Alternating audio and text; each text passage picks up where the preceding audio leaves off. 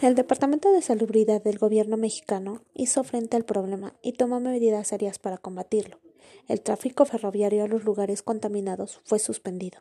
Se clausuraron cines, teatros, clubs, cantinas, pulquerías y todos aquellos lugares donde solían reunirse la gente en grandes cantidades para evitar mayor propagación. En algunas ciudades se decretó la prohibición de circular por las calles a partir de las once de la noche se fumigaron recámaras, habitaciones, camas y lugares donde hubiera, vivido alguna víctima de influenza. Hubo autoridades que intentaron cerrar las iglesias y ordenaron descontaminar las rejillas de los confesionarios. Hacia el 20 de octubre, los periódicos anunciaban que en la ciudad Juárez y otras poblaciones las autoridades no se daban abasto para sepultar los cadáveres de las víctimas. A pesar de todos los esfuerzos del gobierno, nada pudo evitar que la epidemia de la influencia arrasara el país. Octubre se llenó con el olor de la muerte. Uno de los más afectados fue Michoacán, con 48 mil víctimas. La epidemia duró poco más de un mes y en los primeros días de noviembre las cifras de los decesos comenzaron a descender. El daño, sin embargo, estaba hecho. Las estadísticas no podían ser más escalofriantes. Medio millón de mexicanos había fallecido por causa de la influenza durante este terrible mes.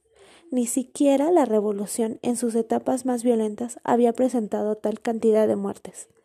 El movimiento contra Porfirio Díaz, el lanzamiento generalizado contra Huerta y el enfrentamiento entre los propios revolucionarios arrojó un total de trescientas mil víctimas.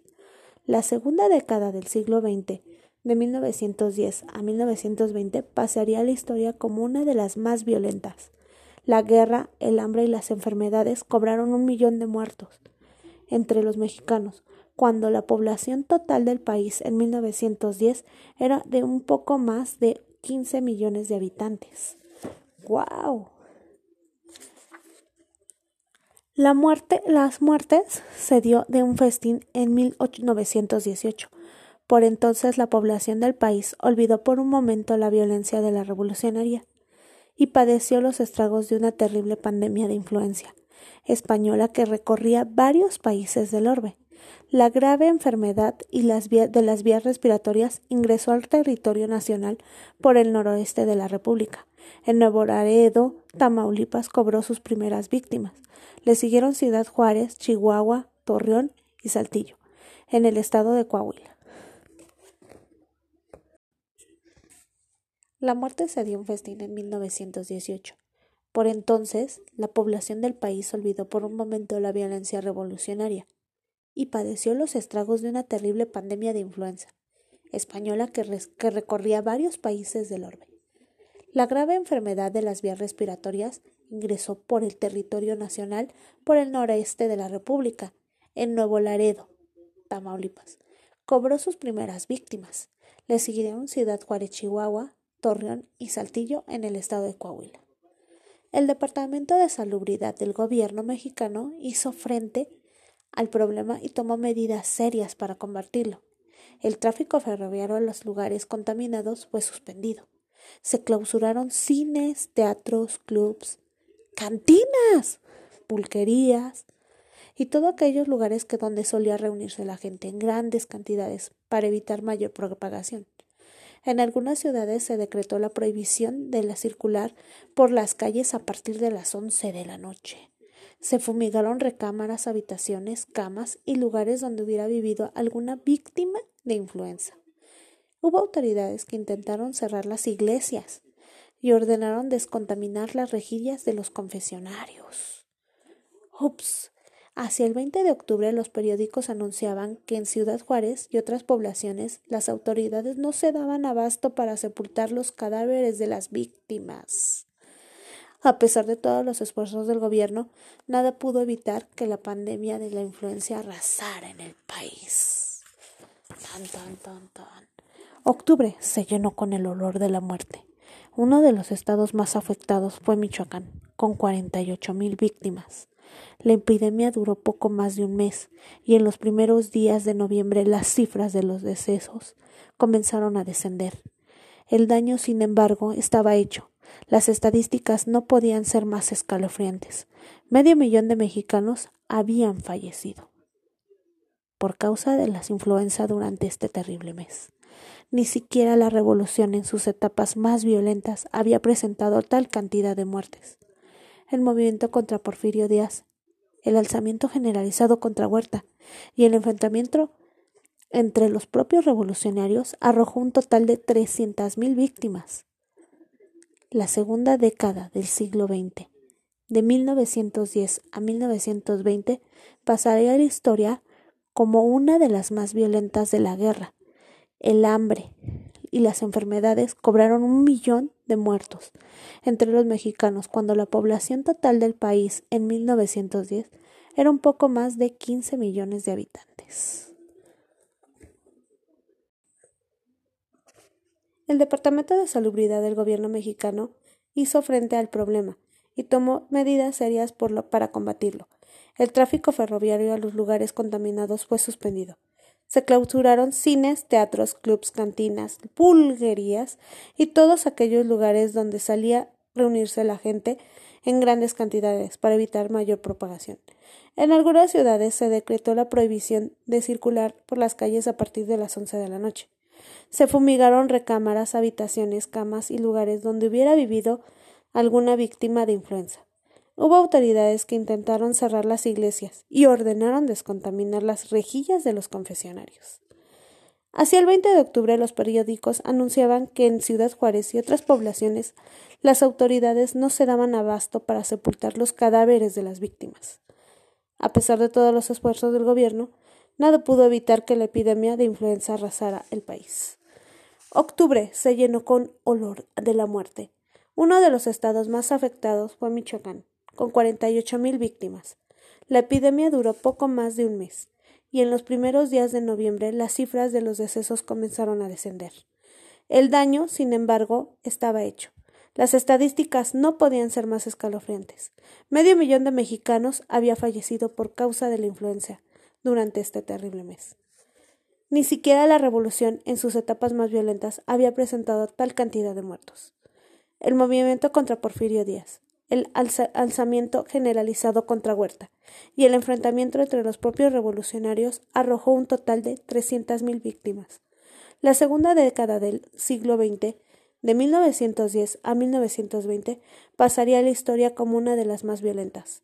La guerra, el hambre y las enfermedades cobraron un millón de muertos entre los mexicanos cuando la población total del país en 1910 era un poco más de 15 millones de habitantes. La muerte se dio un festín en 1918. Por entonces la población del país olvidó por un momento la violencia revolucionaria y padeció los estragos de una terrible pandemia de influenza española que corría varios países del orbe. La grave enfermedad de las vías respiratorias ingresó al territorio nacional por el noroeste de la República. En Nuevo Laredo, Tamaulipas, cobró sus primeras víctimas. La siguieron Ciudad Juárez, Chihuahua, Torreón, y Saltillo, en el estado de Coahuila. El Departamento de Salubridad del gobierno mexicano hizo frente al problema y tomó medidas serias para combatirlo. El tráfico ferroviario a los lugares contaminados fue suspendido. Se clausuraron cines, teatros, clubs, cantinas, pulguerías y todos aquellos lugares donde salía reunirse la gente en grandes cantidades para evitar mayor propagación. En algunas ciudades se decretó la prohibición de circular por las calles a partir de las once de la noche. Se fumigaron recámaras, habitaciones, camas y lugares donde hubiera vivido alguna víctima de influenza. Hubo autoridades que intentaron cerrar las iglesias y ordenaron descontaminar las rejillas de los confesionarios. Hacia el 20 de octubre los periódicos anunciaban que en Ciudad Juárez y otras poblaciones las autoridades no se daban abasto para sepultar los cadáveres de las víctimas. A pesar de todos los esfuerzos del gobierno, nada pudo evitar que la epidemia de influenza arrasara el país. Octubre se llenó con olor de la muerte. Uno de los estados más afectados fue Michoacán, con 48 mil víctimas. La epidemia duró poco más de un mes, y en los primeros días de noviembre las cifras de los decesos comenzaron a descender. El daño, sin embargo, estaba hecho. Las estadísticas no podían ser más escalofriantes. Medio millón de mexicanos había fallecido por causa de la influenza durante este terrible mes. Ni siquiera la revolución, en sus etapas más violentas, había presentado tal cantidad de muertos. El movimiento contra Porfirio Díaz, el alzamiento generalizado contra Huerta y el enfrentamiento entre los propios revolucionarios arrojó un total de 300.000 víctimas.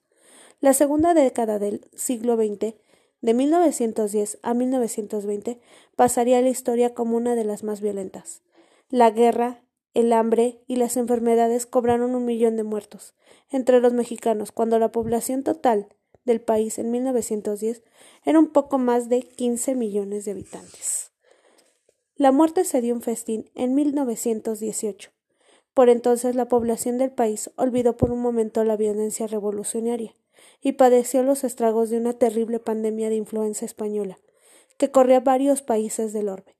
La grave enfermedad de las vías respiratorias ingresó al territorio nacional por el noroeste de la República.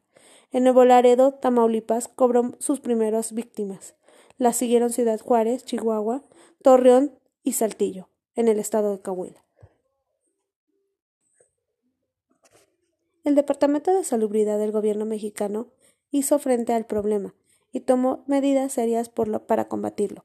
El tráfico ferroviario a los lugares contaminados fue suspendido. Se clausuraron cines, teatros, clubs, cantinas, pulguerías y todos aquellos lugares donde salía reunirse la gente en grandes cantidades para evitar mayor propagación. En algunas ciudades se decretó la prohibición de circular por las calles a partir de las once de la noche. Se fumigaron recámaras, habitaciones, camas y lugares donde hubiera vivido alguna víctima de influenza. Hubo autoridades que intentaron cerrar las iglesias y ordenaron descontaminar las rejillas de los confesionarios.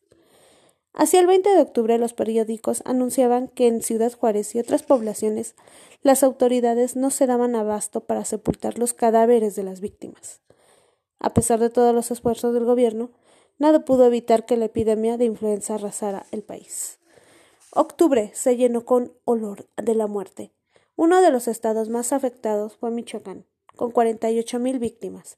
La epidemia duró poco más de un mes, y en los primeros días de noviembre las cifras de los decesos comenzaron a descender. El daño, sin embargo, estaba hecho. Las estadísticas no podían ser más escalofriantes.